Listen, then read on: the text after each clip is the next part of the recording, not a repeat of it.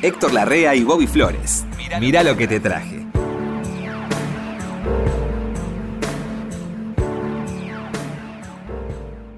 ¿Cómo le va, Flores? ¿Cómo le va, Héctor? Deme un segundo que me ajusto acá el cinturón y, y ya estoy. Ahora ¿Por qué? estoy. ¿Tenés miedo? No, porque tomamos... Para vaya es como un vuelo, un programa de radio. Es, eh, es un viaje imaginario por el mundo entero, Lalo. Eh, Yo no soy Lalo. No, pero siempre hacemos esto, le estoy haciendo. Ah. Eh, es un viaje imaginario por el mundo entero. Subido a canciones. Ah, Subido a bueno. canciones. Y así estábamos horas. Pasando música a todos lados que no, se- no, no teníamos nada que decir. Entonces decíamos de Madrid, Madrid. Tenemos Qué que ir a verlo a Lalo Mir, Te- a Lalo nos está llamando, Lalo. porque lo vamos a enganchar para venir Sí, acá. Lalo nos está llamando, a usted lo está llamando. Está en la grande, Lalo. Está en la grande. Sí. Siempre. Bueno, tenemos que invitarlo, tan lindo fue aquel Sí. día que estuvo. Sí, sí, sí, sí, sí. Vamos a invitarlo a Lalo. Sí, sí. Eh, ¿Cómo anda, Héctor? Usted Bien, afortunadamente bien. está en un momento en, en el pináculo de su carrera. En el pináculo Eh, de mi fama. Quiero decir, en la fama no sé, era más famoso con este con la señorita Lee. La vi a la señorita Lee, está cada día más joven. Vio que hay, hay mujeres que están cada vez más uno cada No vez más le pasaron los años a la señorita Lee. Mire usted. Y, le- y le- ella lo vio. Sí, claro, estuvimos Ah. charlando. Mire. Estuvimos charlando. La vez pasada vino a Radio Nacional. Ah, Estuvimos charlando con ella. La he visto por televisión. Es una mujercita encantadora. Se ha casado, tiene un hijo. ¿y usted el mundo del espectáculo, de qué año fue? 72, ¿no? 73 por ahí. No antes. Yo empecé en Antes. el mundo del espectáculo. Empecé con Norteamérica Canta, que era un programa de. Norteamérica. Norteamérica Canta. Qué lindo nombre. Lionel Hampton. Porque eran todos artistas norteamericanos. Pero no cantaba Lionel Hampton. No, pero era por, Era canta por la música y eso. Sí, sí. El viaje imaginario. El viaje imaginario, El viaje como imaginario. dijiste vos. Y después enseguida Sí. empecé en el mundo del espectáculo. Y Ahí. hice como 6, 7 años. Porque en el mundo del espectáculo eran muchas cosas. Eran películas, Shows. eran shows, eran Sí. cosas en vivo, cosas grabadas. La, la transmisión, ¿El hombre de la luna lo transmitió usted? Yo me acuerdo de esa transmisión. no porque el que fue a la luna fui yo. Ah, usted Lo fue. transmitió otro tipo. Nada, nada. Y un día eh, hacía mucho frío en el estudio. Mm, Porque para cuidar los equipos claro. hay que poner, o había que poner en ese tiempo, no sé ahora, Sí, sí, a- a este, mucho frío. Mucho frío. Entonces yo quería terminar rápido. Y me sentaban en un taburete alto, Sí. solo, solo, solo, solísimo, en un estudio enorme, y unas letras corpóreas Sí. de tamaño gigante Sí. que decía el mundo del espectáculo. Porque no se podía hacer el truco Croma. tecnológico en ese momento. No, no se podía. No había croma, claro, todavía no había croma aquí. Entonces, como hacía tanto frío, Mm. yo no quería parar. Y empiezo a anunciar una película de Marrone. Y de pronto, pues yo siempre tuve muy mala memoria, me olvido del nombre de un actor. Entonces daba vueltas, daba vueltas, para no parar. No sé. Y adjetivaba, y decía esto, y decía el otro. todo. Todo porque no se acordaba el nombre. No me acordaba el nombre, baja el nombre y lo soluciono. Cier- Después de 10 de adjetivos. una manera ciertamente decorosa. Entonces me encuentra Jorge Ignacio Bayana los dos días, Sí. o tres días. Me dice, oye Héctor, y dice, por favor, cuando presentás una película, no adjetives tanto. Porque el día que venga Sinatra, ¿qué vas a decir? claro, se había desmesurado. Él te lo decía medio en broma. Sí, pero se- Era un cubano de Jorge Ignacio Bayán, que fue gerente Sí. artístico sí, lo escuché nombrar. mucho tiempo. Con, con, eh, con Guarmestre. Con Gormestre. Ah, no. Era, era, sí, sí. Se hablaba de esa gente. Yo no los conocí, Sí, pero se hablaba de esa gente. ¿Sabes lo que, lo que aprendías en el 13? Sí, me imagino. Sí, una Me maravilla. imagino. Claro, yo llego después a los medios así y se hablaba de esa gente. Claro, un poco de- Pero, mirá, yo tengo tan buen recuerdo de, lo- de los cubanos. Después trabajé un tiempo también en el nuevo Canal 13 y también tengo un buen recuerdo. Mm. También tengo un buen recuerdo. Es una empresa muy sólida. Claro. Y eso te da a vos seguridad. Era impecable, además. Este, un día habían pedido que no se fumara dentro del canal. Sí. No, se, no se estilaba eso. No. Entonces, este, siempre había círculos de gente conversando, círculos chiquitos, cuatro o cinco personas, por acá, por allá, era un canal muy grande. Y un día este, viene Mestre por el pasillo. Todos lo vieron de reojo. Entonces Mestre dice, buen día, buen día. Sigue caminando dos metros, ve un pucho de cigarrillo tirado en el suelo, cosa que no se justificaba porque había miles de ceniceros. Mestre agarra el pucho, camina dos metros y lo tira en, el cenicero. Como ese cenicero que hay ahora, que parecen tachos, ¿viste? sí, sí. Y nos dio no, yo no estaba. Les dio una vergüenza, me contaba uno de los muchachos. Una vergüenza tan grande que uno de ellos fue y le pidió disculpas. Decía, no te preocupes. no, porque era encantador. Claro, claro. A Mestre le gustaba hablar conmigo de radio. Ah, claro. Porque él había tenido radios en Cuba. Ah, sí. Claro. Él venía de la radio. Claro, él tenía. Amaba la radio con delirio. Amaba la radio, Mestre. Entonces le gustaba hablar. Yo ya tenía rapidísimo, después, después, años después. Y por ahí me encontraba y me dice venía a tomar un café. Mm. Y entonces íbamos al despacho, invitaba a Mestre, para, para mí era una cosa este, extraordinaria. Y charlábamos de radio, me hablaba cómo hacía la radio en Cuba. Dice, te, escucho bastante, dice. Qué bueno, qué, qué aliciente para, para, uno que está haciendo a veces escuchar esos comentarios. Pero eran todos. Cuando hicimos el, el, segundo contrato que hicimos, cuando firmé por el segundo año, fueron todos los, los gerentes y llevaron una botella de champán. Como si fuera qué sé yo qué cosa. Y yo era un animadorcito, vamos. Qué este, gente... Es, decir, las cosas se hacían bien y no escatimaban. Mm. Sí, ¿qué, les cuesta, ¿Qué te cuesta hacerlo sentir bien al, tipo? Y con buen gusto. Y con buen gusto, sí. No, buen gusto. Una gente macana. Sí. Una gente macana. Qué gente, bueno, vamos a... Yo he conocido a... a, ¿Cómo se llamaba el dueño de, de la guata esta que estaba en Arroyo? de Mau Mau, eh, ah, Lataliste. José Lataliste. El hijo, que es amigo mío, nació en España, y me contó que José Lataliste decidió cerrar Mau Mau después de muchos, después de unos cuantos años con los socios de pelea, que uno quería cerrar, el otro no. ¿Sabe qué noche decidió cerrar Mau Mau? El día que vio que uno apagó un pucho en el brazo del sillón. Claro. Claro. Dijo, ya, esto ya no sé. tenía tenía un importante significado negativo. Sí, sí, sí. Era una falta de consideración a todo. era, era, volver atrás en la civilización. Eso, eso. ¿Querés que te cuente una chiquita de Mau Mau? Sí. ¿Te acordás cómo se llamaba el portero? ¿El negro? No sé, no. Había unos negros, me dijeron. El, Fraga. Entonces todo el mundo era, era, muy popular de que el pero Fraga era el que filtraba todo. Si Fraga no quería que vos entraras, no entrabas. Y entonces, bueno, este, dijimos por ahí, con cuatro o cinco matrimonios, este, vamos a Mau a Mau a tomar una copa, a mm. bailar un poco. ¿Viste cuando salís en pareja? Sí, sí. Este, y dicen, sí, pero a ver si Fraga no, no nos deja entrar. Bueno, fuimos con cierto eh, cierta prevención, mm. como para ir y por ahí tener que volvernos. Mm. Bueno, íbamos caminando, vamos caminando, nos acercamos. Me mira Fraga y me dice, ¡rapidísimo! Dije, bueno, he solucionado todo. Y se reían mis amigos. Eso, me acuerdo siempre. Porque este, pasar el, el, filtro de Mau Mau el filtro de Fraga era difícil. ¿Trajiste algún disco vos? Sí, cómo no, Héctor. Que mire, Héctor, tengo, estoy lleno de cosas.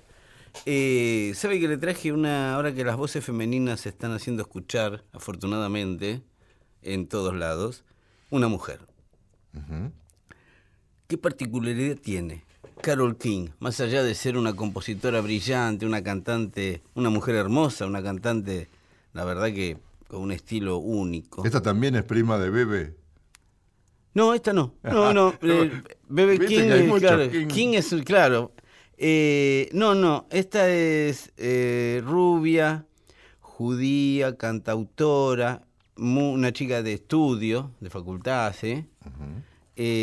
fue la primera mujer que se metió en el mundo del rock, con sus canciones, con sus propias canciones. ¿Me explico? Hasta, hasta que llegó Carol King, el rock era un territorio de hombres. Ah, sí. No era como el jazz que estaban Billie ¿Todavía? Holiday. Mirá. Sí, bueno, usted re- te- intente recordar una cantante de rock en los 50. Es cierto. Pero Estaba- nunca había pensado en eso. Estaban Jen Vincent, Elvis Presley, Carl Perkins, pero no había mujeres. Sí, sí. La primera mujer que se mete en el mundo del rock, la primera mujer que logra que sus canciones las canten músicos de rock, es Carol King, ¿sí? Una chica de su casa que nunca, no tenía una carrera muy brillante, pero hacía unas canciones hermosas, que se la empiezan a cantar todos. Ella y el novio, Jerry Goffin. Goffin King tienen infinidad de canciones, Tu amigo fiel, Tú me haces sentir una mujer natural, la de, la de Aretha Franklin. Sí. Eh, entonces Carol King entró en el mundo del rock por otro lado, entró por las canciones. Primero se conocieron las canciones, ahí nace la curiosidad del público de ver quién era este Carol King. Esta Carol King cuando la ven, una chica rubiecita que no tenía nada que ver con el estereotipo del rocker de la época. Cuestión que ella marcó la historia del rock. Atrás de ella empezaron a venir Carly Simon, Emmylou Harris, un montón de cantantes que se metieron en el mundo del rock, pero la primera fue ella. ¿Quiere escuchar algo de Carol King de su Pero primer claro, disco? Métale. Aquí está Carol King, It's Too Late.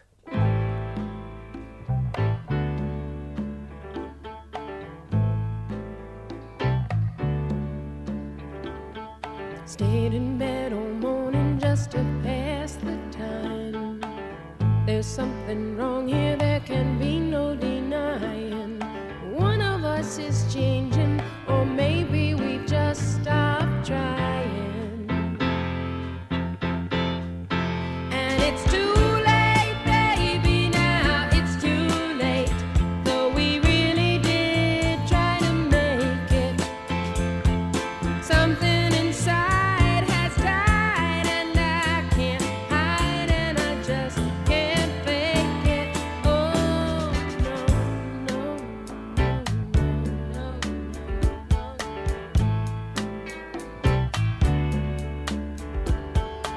Used to be so easy living here with you. You were light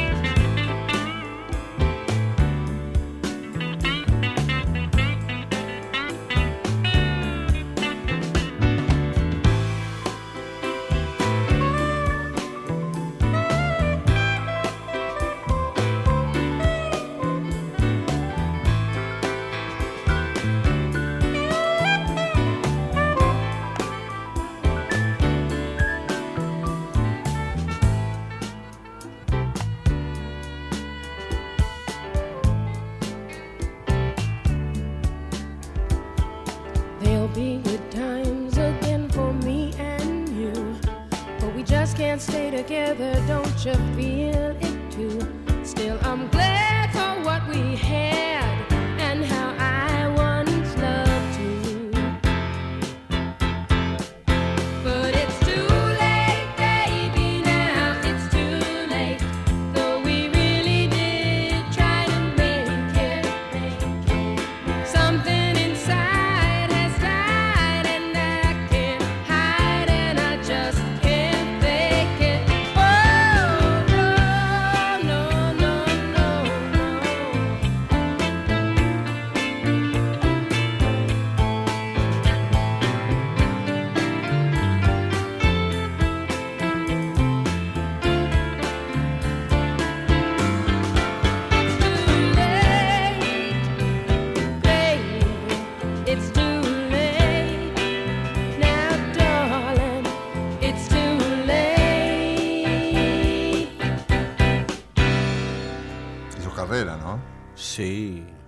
aún hoy.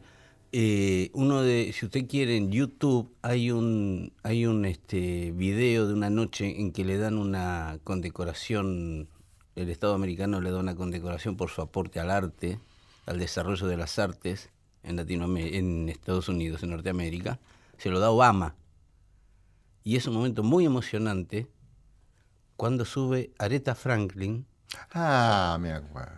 De sorpresa y canta Eh. You Make Me Feel Like a Natural Woman, que lo hace, llorar, era una predilectas de Obama. claro, lo hace llorar Obama. Sí, sí. Que es esa famosa imagen de Obama llorando en un palco, es por un Sí, tributo sí, que le sí. estaban haciendo justamente a Carol King. Sí, Sí, eso lo vi. sí, bueno, ese- esa noche era el tributo a Carol King. Sí, qué grande. Sí, sí. Mira, Flores, estuve escuchando todo este disco. Yo escucho a veces de vicio y digo Mm. que es para ver si el disco está bien, sí. Que no tiene salto, porque nunca se sabe. Pero ¿no? no tiene necesidad de eso usted, Héctor. ¿Por qué dice eso? Ah, para ver si, si tiene... Para si mentir algo, porque no tiene ningún... Nadie le va a decir nada a usted si lo ven Pero yo me convenzo a mí mismo, porque Por ahí el otro Es yo, usted, claro, el otro yo, sí, dice. me dice a mí, No puedo estar así. no podés perder tanto tiempo. No che, podés. tenés que programar más rápido. Ya lo escuchaste Ya sos diez grande, no podés perder tiempo en eso. Ese diablito que tenemos adentro, ¿no? Sí, y entonces escucho las 12 versiones que tiene este disco y pensaba cómo los grandes artistas pasan a formar parte de tu vida como si fueran tus conocidos. Mm. Estoy hablando de Louis Armstrong y Ella Fitzgerald. Eh, Los hemos escuchado tantas Sí. veces. Y había una, una, fíjate vos qué tontería la mía, una versión de Chick to Chick que yo no la pasaba porque era muy pasada. El bueno, bueno, pasa, si es pasa. buena, ¿por qué no la pasás? Sí, sí, pasaba pasa otras cosas.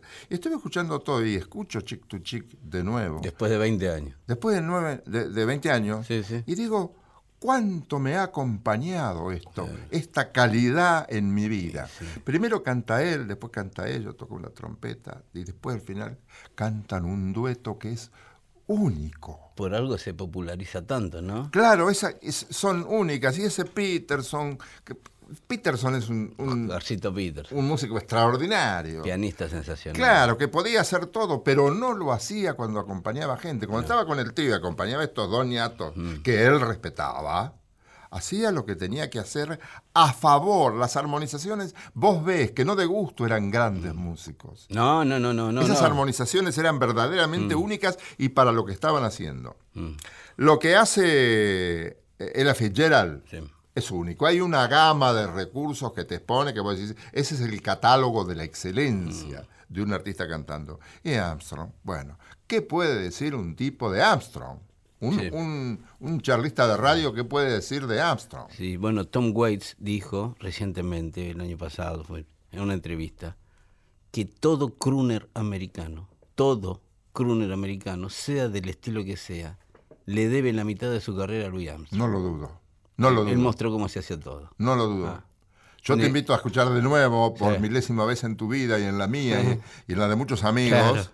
esta maravilla, porque no encontrás nada para decir, y esto se podía haber hecho de otra manera. No, no. Y te das cuenta que estas figuras terminan formando parte de tu vida. Claro. Y los querés como si fueran tus amigos, como si los trataras. Son como de la familia. ¿Querés escuchar?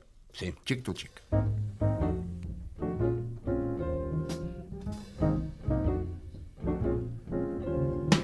Heaven. I'm in heaven. And my heart beats so that I can hardly speak. And I seem to find the happiness I see when we're out together, dance cheek to cheek. Yes, heaven. I'm in heaven. And the cares that hung around me through the week seems to vanish like a gambler's lucky streak. When we out together, dancing cheek to cheek. I'd love to climb to mountain, reach the highest peak.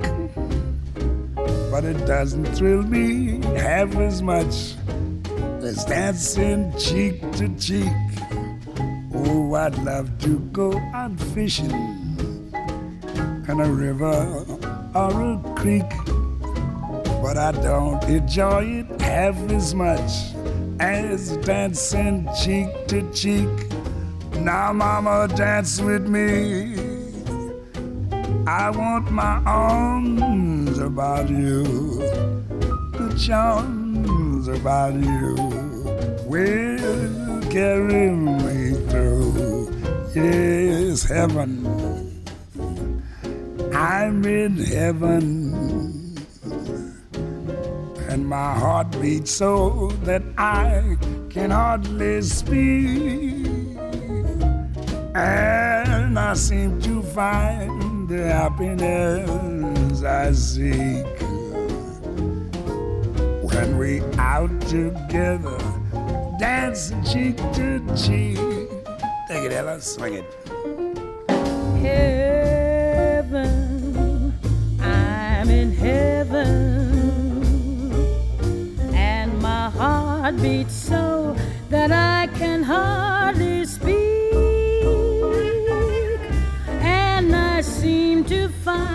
happiness I see when we're out together, dancing cheek to cheek. Heaven,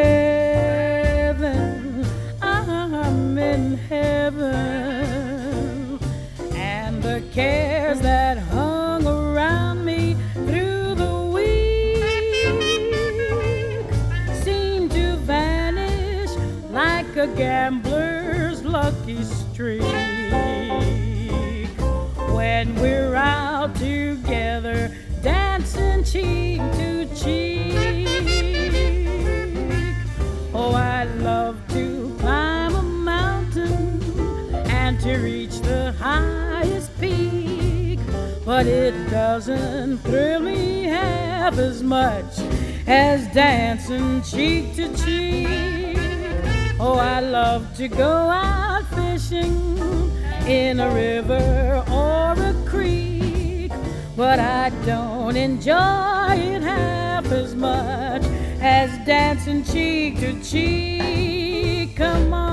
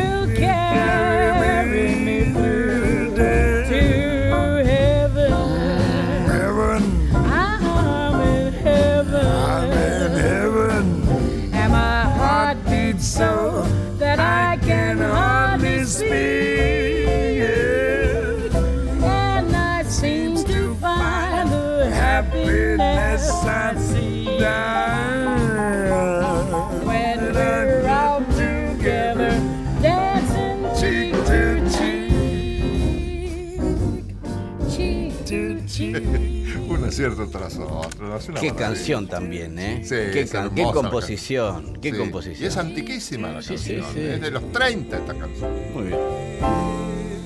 Mirá lo que te traje. Sigue la radio. Mirá lo que te traje.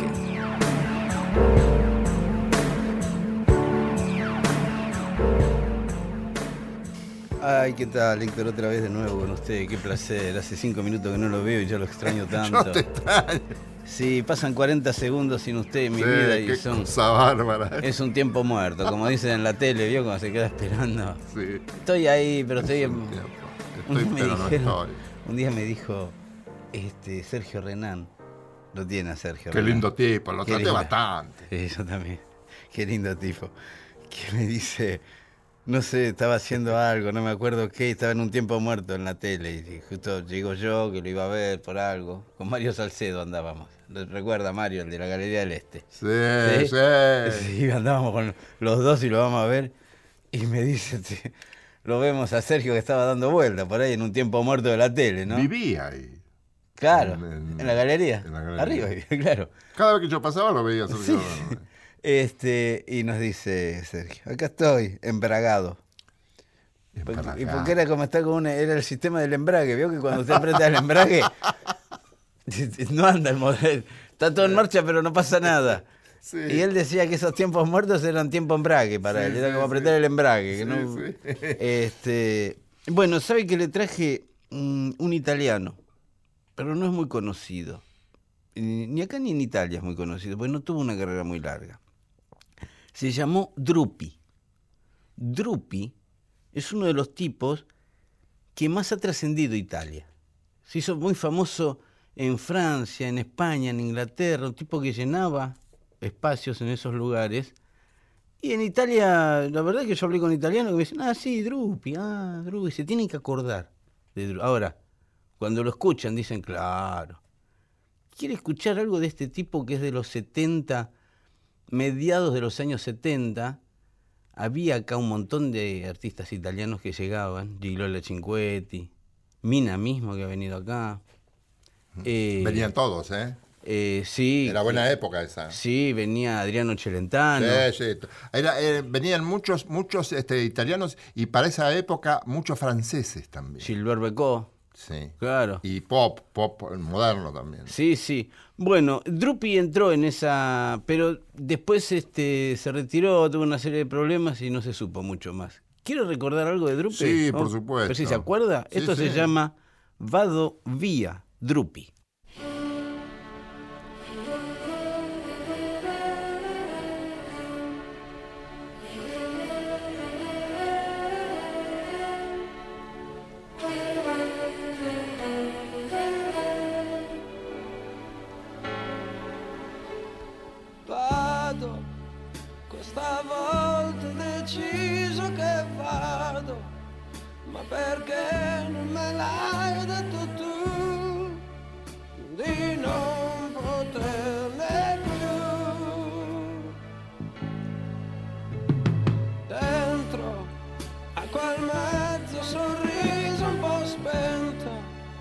scoperto di fede.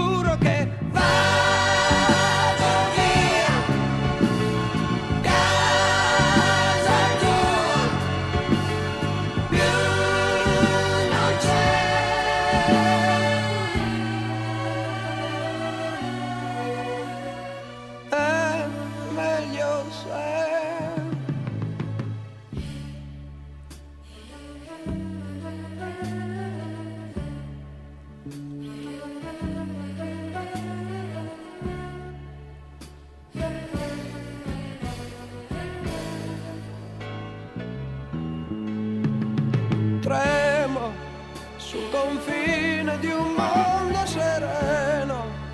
Il mio viaggio finisce con te, ma con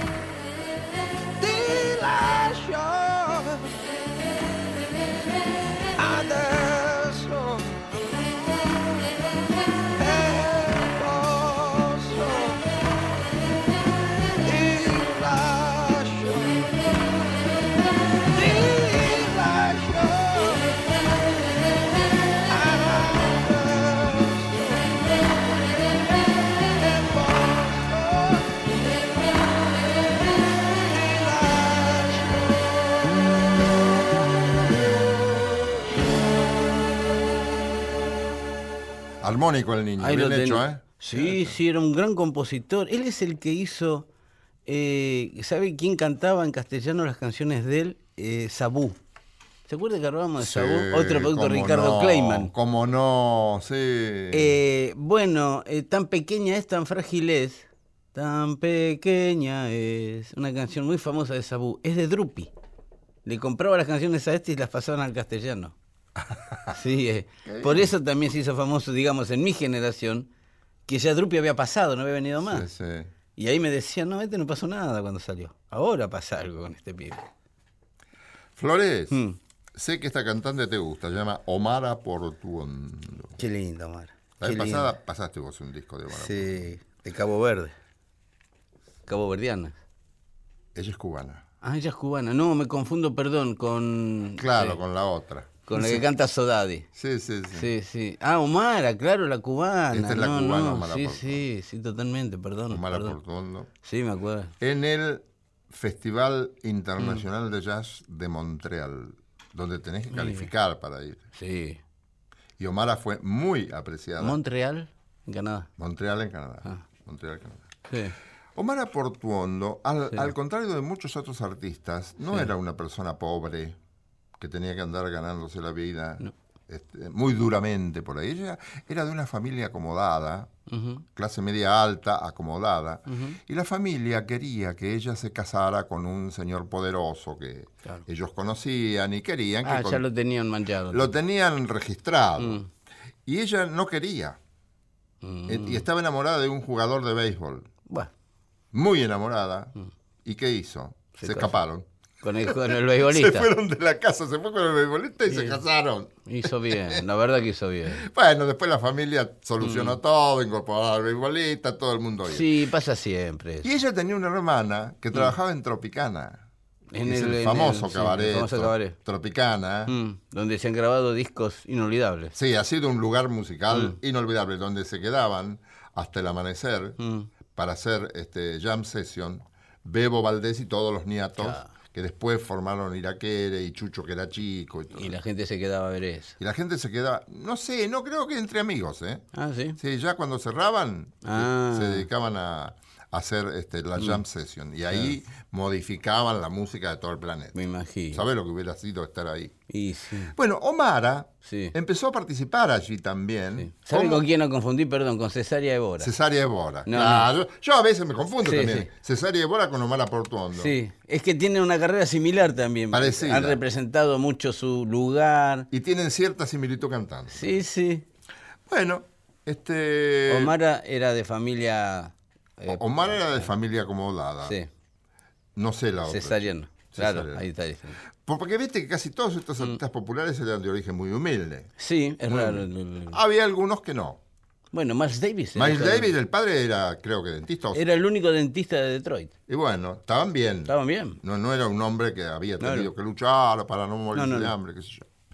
Que eso, a veces pienso que no tiene nada que ver con el arte. El, genético y bueno, Bueno, los Rolling Stones eran chicos todo, todo chico bien. que iban a colegio privado, sí, Claro. sí, no eran los Who. Claro.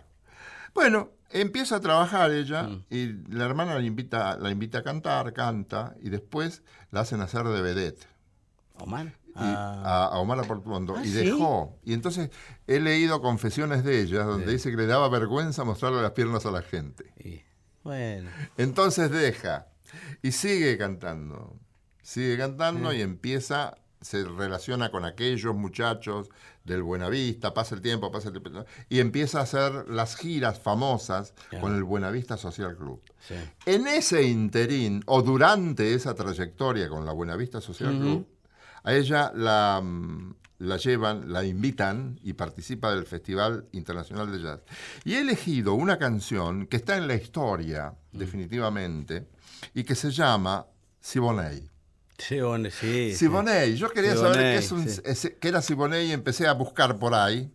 Y resulta que Siboney era un lugar muy antiguo de Cuba, Mm. donde estaban los habitantes originarios, o que por lo menos no se sabía de dónde vinieron. Mm. Entonces, ese Siboney pasó a ser el amor de muchísima gente que tuvo que dejar ese lugar para emigrar a otra parte. Claro. Y le canta a Siboney como si le cantara a la madre, a una persona querida. ¿Te acordás la letra de Mm. Sí, sí, sí, sí, retengo. Y una melodía impresionantemente Impresionante, bella. divina. Si querés la escuchamos. Me encantaría.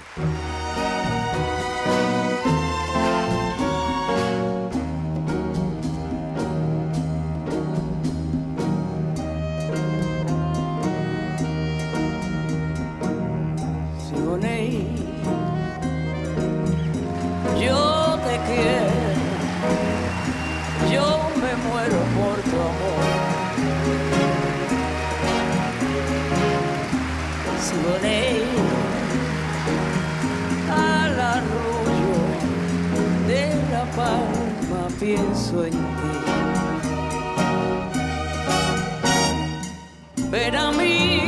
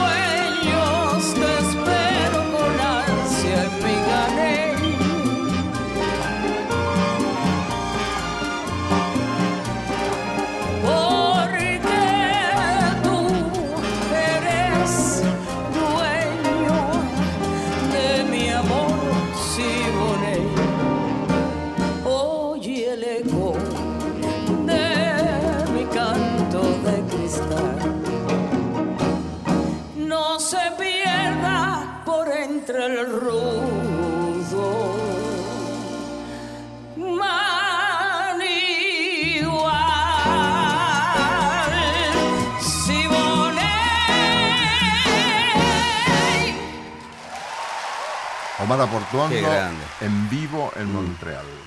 Sí, claro, claro.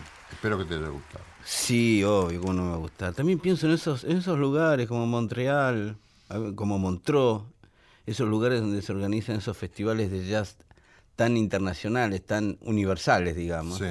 Esta música no se escucha mucho ahí. No. Esta música ahí es rarísima. Pero son muy amplios en el concepto. Claro, eso es lo bueno, justamente. Y el respeto que le tienen, ¿no? Uno Sí. ve los shows de, de esos ¿Qué, qué festivales. amplitud de criterio hay ahí, ¿eh? Sí. Los que organizan Sí, ponen sí. cosas importantes. Piazzolla tuvo. Sí, Piazzolla estuvo ahí. Sí, sí. Salió un nuevo libro de Piazzolla, Ah, sí. que ya ha ampliado, una ampliación que ya había salido. Ah, ah, ah. bueno, está saliendo uno de Richards así también. ¿Así? Salió y ahora lo, lo mejoraron, lo, lo- corrigieron algunas cositas. El de Astor voy a comprar el nuevo y te lo voy a regalar. Gracias. Ya me, con- me contó Pipi que el otro día ¿Que en el, salido? en el cumpleaños, no, no, otra cosa, en el cumpleaños de Piazzolla, ¿sabe qué hicieron? La familia, mire que cumpleaños Astor, igual la familia se reúne en la mesa. Sí, qué lindo eso. Sí. ¿Y sabe qué hicieron? Abrieron la caja y sacaron el bandoneón, el último de Piazzolla. No me digas, qué momento. Qué momento, sí, sí, Pipi me lo contaba muy emocionado diciendo, es el bandoneón, el doble A de Astor, o sea, Eh. una reliquia universal ya, ¿no? Él le decía a... Porque el bandoneón no estaba hecho para tocar como tocaban los tangueros, y menos como tocaba Astor. Sí. Entonces, cuando tenían el Octeto de Buenos Aires, Sí. le decía a Leopoldo, a Leopoldo Federico, le dice, no, no, esta parte tenés que tocarla más fuerte, tenés que estirarlo más al bandoneón. Y dice, lo voy a romper. Astor". Y rompelo, que se rompe. rompa, tené otro. Desde ese momento y toda su vida, Leopoldo tocó diferente. Si, si vos te acordás cómo tocaba Leopoldo, te vas a acordar Sí. que tenía ese, ese desgarre de, Sí, sí. de la apertura del fuelle, impresionante y llegador. Desde ese momento siempre tuvo un bandoneón al lado. Claro. No lo rompía siempre, a veces se rompía, porque no estaba hecho para eso, pobre bandoneón. Bueno, en el rock, el rock, mire usted la, mire la alegoría, ¿no?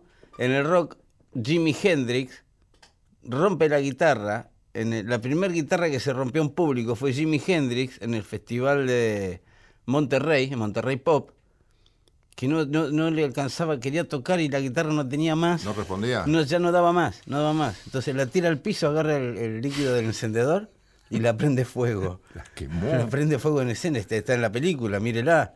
Eh, está en YouTube la escena. Y se arrodilla Ay, la voy a delante- buscar. Se arrodilla delante de la guitarra, la guitarra está prendida fuego y la gente creía que era. fue un momento.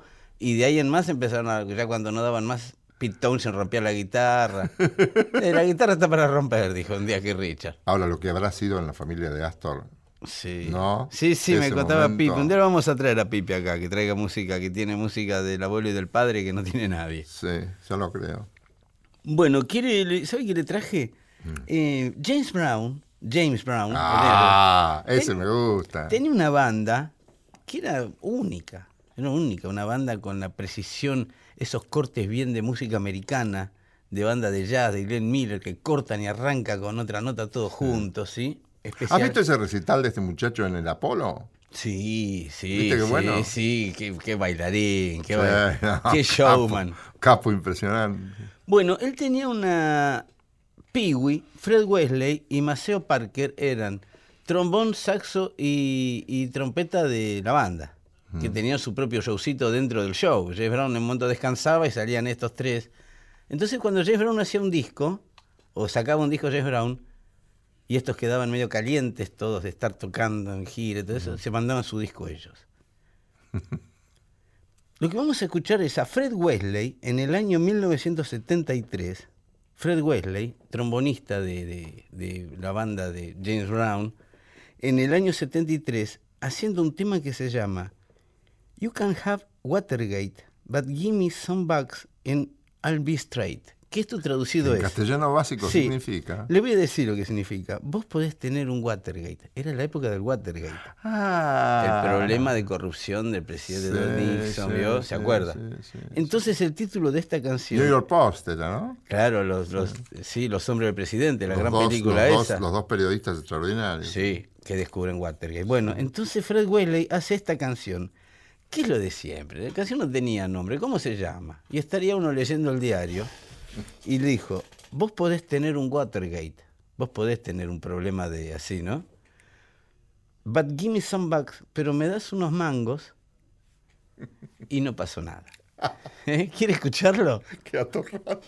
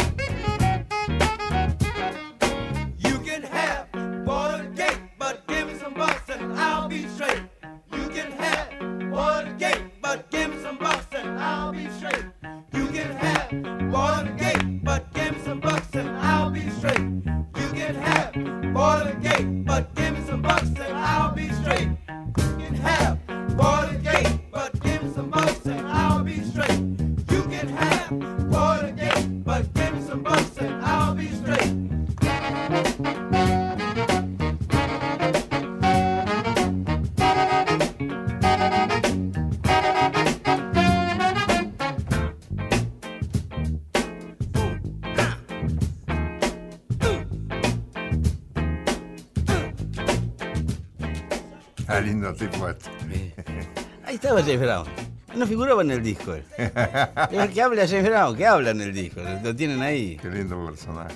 Sí, qué linda gente, todo, que se divertían. Uno los ve en el escenario y los ve divirtiéndose. Sí. Eso es lo más contagioso del mundo, me parece. ¿Vos te acordás de. ¿Conociste a Horacio Ferrer? Sí. Bueno, Horacio Ferrer era un gran investigador. Genio. Entre las cosas que uno aprende de Horacio Ferrer, editó muchos libros además, Sí. Eh, es que se tomó el trabajo de analizar cómo había sido la evolución del tango toda, pero particularmente cómo va hacia una conclusión definitiva y después de entonces, salvo Astor, no hubo otro tipo de modificaciones contundentes. Él le llama la generación del 55. Y en esa generación del 55 hay ciertas y determinadas manifestaciones muy delicadas que se materializaron en dos o tres directores que te voy a mencionar. Uno, Atilio Tampone, Sí. otro, Leopoldo Federico, y otro, un compositor, intérprete y arreglador de bajo perfil que fue Julián Plaza. Julio Plaza. Todos conocen las milongas de Julián Plaza, Nocturna y todo eso. Y los tangos de Julián Plaza, sensiblero, melancólico, que tengo una anécdota con Bebán a raíz de esto. Con Bebán no, Con Renan. Mm. Con Renan, pero que te lo voy a contar otro día. Sí. Em, Julián Plaza le acerca el tango danzarín. Eh, danzarín. A qué- Troilo. Qué página. A Troilo le gusta. Él era, además de director y músico, gran bandoneonista, Sí. es el que arregló la mariposa para Pugliese.